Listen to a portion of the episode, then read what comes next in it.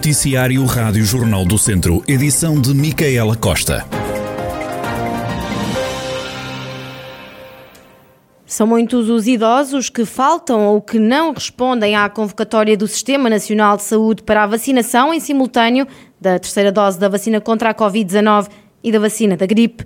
Fernando Ruas, presidente da Câmara de Viseu, garante que a autarquia está a acompanhar a vacinação no Conselho e a disponibilizar meios para facilitar o processo. Continuamos a disponibilizar eh, os meios físicos e deixe-me dizer-lhes que não são nada baratos para, para, para o município. Eh, nós decidimos eh, pôr meios de aquecimento naquele corredor, que é de facto um corredor amplo para proteger os idosos, mas prorrogamos o prazo de concessão do espaço do pavilhão.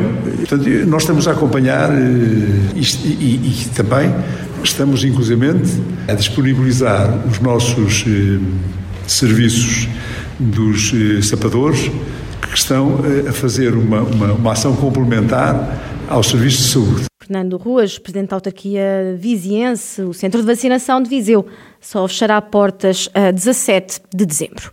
Ainda a Covid-19, a maioria dos casos de infecção que têm surgido nos últimos tempos em Sernancelho é de crianças que não foram vacinadas contra o novo coronavírus. O Presidente da Câmara, Carlos Santiago, defende a realização de uma testagem em massa nas escolas para quebrar as cadeias de contágio. Estamos com 25 casos ativos, sendo que 4 ou 5 deles saem este, este final de, de, dia, entre hoje e amanhã. Digamos que se não houver nenhum caso hoje, nós ficaremos a partir de segunda-feira ou domingo com 20 casos ativos. São essencialmente crianças, diria que 80% dos casos ativos são crianças, crianças nomeadamente do primeiro ciclo, crianças que não foram obviamente vacinadas, mas tendo em conta que está a aparecer de forma muito gradual e rápida focos nestes níveis de ensino, o município município propôs à escola EB23 fazer uma testagem em massa no sentido de identificar de uma vez por todas todos os casos ativos dentro da escola, se tem equipa isolamento, fechar as cadeias de contágio e parar, obviamente, esta, esta situação galopante que está, obviamente, a acontecer, nomeadamente na escola, digo, essencialmente nos miúdos, quer nos miúdos do pré-escolar, quer nos miúdos do primeiro ciclo, que obviamente não foram vacinados e que começam nesta fase a transmitir, transmitiram, obviamente, para os seus pais encarregados de, de, de educação. E a ideia é, obviamente, fazer este controle da cadeia de contágio. Carlos Santiago, presidente da Câmara de Sernancelho. A leitura do acórdão do processo de José António Jesus, presidente da Câmara de Tondela, e do antigo vice-presidente Pedro Adão, foi de novo adiada.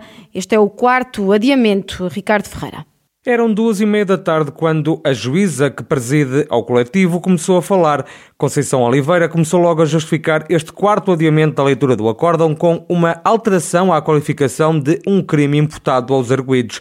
A magistrada explicou que o crime de peculato é punível com uma pena acessória de proibição de exercício de função de titular de cargo público, prevista no Código Penal que, como não vinha imputado aos arguídos na acusação, constitui uma alteração da qualificação jurídica, o que obriga a conceder aos arguídos um prazo para se defenderem. Os advogados têm agora uma semana para se pronunciarem. Foi, entretanto, já marcada uma nova data para a leitura do acórdão, de hoje a oito dias, às três da tarde. Este foi o quarto adiamento da leitura do acórdão Os dois primeiros foram feitos a pedido da juíza. O terceiro foi motivado por um advogado que não podia estar presente na leitura. José António Jesus e Pedro Adão estão acusados dos crimes de peculato e falsificação de documento. Em causa pagamentos indevidos que ambos receberam por deslocações em viaturas próprias, quando, na realidade, usaram carros do município. Os dois autarcas receberam entre os anos de 2010 e 2017 mais de 10 mil euros cada um, montante que devolveram em 2019. A nova data para a leitura do acórdão dos autarcas de Tondela já foi agendada para a próxima sexta-feira, dia 26 de novembro. A igualdade salarial no distrito de Viseu está abaixo da média nacional, mas em Portugal e no mundo a desigualdade tem um custo económico que a secretária de Estado da Cidadania, Rosa Monteiro, disse ser um desafio para as empresas. Declarações proferidas na sessão de encerramento da Conferência dos Recursos Humanos da AIRF de uma batalha difícil, ah, mas onde estamos também a melhorar, que é a de vencermos ah, o gap salarial ou a desigualdade salarial que continua a prejudicar ah, as mulheres relativamente aos homens. Temos reduzido esse, essa desigualdade salarial, que era de 16,6% em 2015 e que agora está nos 14%. Uh, procurei os dados aqui de Viseu e no distrito temos de facto uma, uma disparidade salarial entre homens e mulheres média mais baixa do que a média nacional de apenas, que já é significativo, mas apenas 9,9%, muito abaixo, como dizia, uh, da média nacional, mas quando desagregamos por setores, ela é muito significativa nos setores das indústrias transformadoras e, curiosamente, no domínio no setor das atividades financeiras e dos seguros. Portanto, este é um desafio crítico e que impele as empresas a terem novas ferramentas e novos instrumentos. Rosa Monteiro, na sessão de encerramento da conferência da Associação Empresarial da região de Viseu, que durante dois dias teve especialistas a debater como gerir pessoas, boas práticas e oportunidades.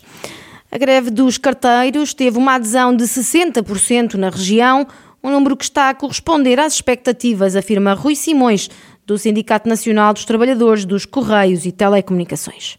A nível nacional está a responder às expectativas, em Viseu também está a corresponder às expectativas, embora perante a circunstância e perante aquilo que é os motivos da nossa luta e da nossa greve e da nossa concentração em Lisboa, os números deviam ser mais altos, deviam ser a rondar, eu não digo 100%, mas os 98%, digamos assim.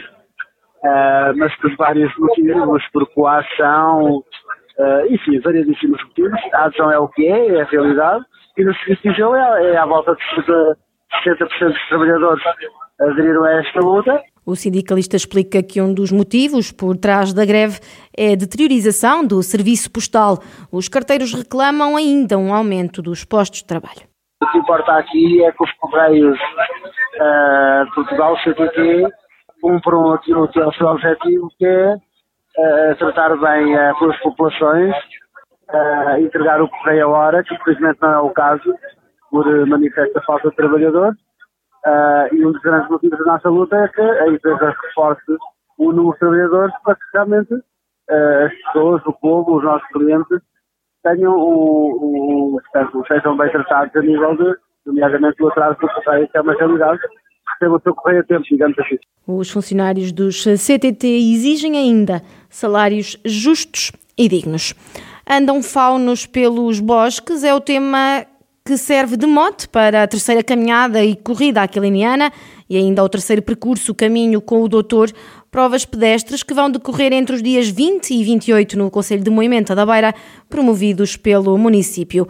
O vereador do Desporto da Câmara Municipal, Hugo Bondoso, explica em detalhe a importância destes percursos e caminhadas para combater o sedentarismo. O nosso grupo de técnicos de desporto, no contexto de, de, pandemia e de necessidade de reflexão sobre o combate ao sedentarismo, decidiu organizar, de acordo com as normas da, da DGS, este evento que tem uma vertente cultural e também desportiva. Portanto, inspirados na obra, nas obras do, do Aquilino Ribeiro e concretamente em seis obras do, do, do mestre Aquilino, uh, em conjunto com uma parceria uh, com, a, Unidade de, de Saúde Familiar de Moimento da Beira está eh, a concretizar ao longo de seis meses caminhadas que chamamos de culturais em diferentes eh, zonas do nosso, do nosso Conselho. Uh, no fundo, o evento, o evento em cada momento integra sempre a vertente da caminhada com o doutor. Hugo Bondoso, o vereador do Desporto da Câmara Municipal de Moimenta da Beira, a falar nas iniciativas que terão percursos e caminhadas com 5 km ainda um mais longo com 10 km. Andam faunos pelos bosques, é o tema da terceira caminhada corrida aquiliniana e do percurso Caminho com o Doutor, que decorrem entre os dias 20 e 28 no Conselho de Moimenta da Beira iniciativas promovidas pelo município. Paulo Ribeiro está de regresso ao palco do Teatro Viriato. O coreógrafo apresenta hoje e amanhã, segunda 2, uma peça onde celebra os 26 anos da companhia que criou e que está sediada em Viseu. Paulo Ribeiro explica que espetáculo é este. Um espetáculo com, com ironia, com humor, com muita dança, alguma teatralidade, linguagens transversais, como também eh, o novo circo, eh, com profundos intérpretes, eh, é realmente um, virtuoso do circo. Eh, portanto, é uma peça muito, eu diria, festiva, apesar de ser uma obra que fala sobre a falha, brinca com a falha. Sábado 2 foi a primeira criação da companhia Paulo Ribeiro. Não há nenhuma ligação entre esse espetáculo de há 26 anos e o novo, segundo a 2. Há mais de duas décadas era Leonor Cale, uma das bailarinas em palco. Hoje é a filha Catarina Cale a interpretar uma criação do pai. Piada e não tem, porque o tempo passa muito rápido. É que há 26 anos quem fez o sábado 2 eh, foi Leonor Cale e agora quem faz a segunda 2, um fim de semana depois, é a filha da Leonor Cale, a Catarina Cale. Portanto, uh, isto passa rápido o tempo, não é? Mas pronto, mas, mas a Catarina é também, também piada, porque a Catarina é, é uma vizinhança de. Paulo Ribeiro, ele que vai voltar a liderar a companhia que fundou no final do ano. O coreógrafo tem um novo espetáculo que é apresentado hoje e amanhã no Teatro Viriato, em Viseu.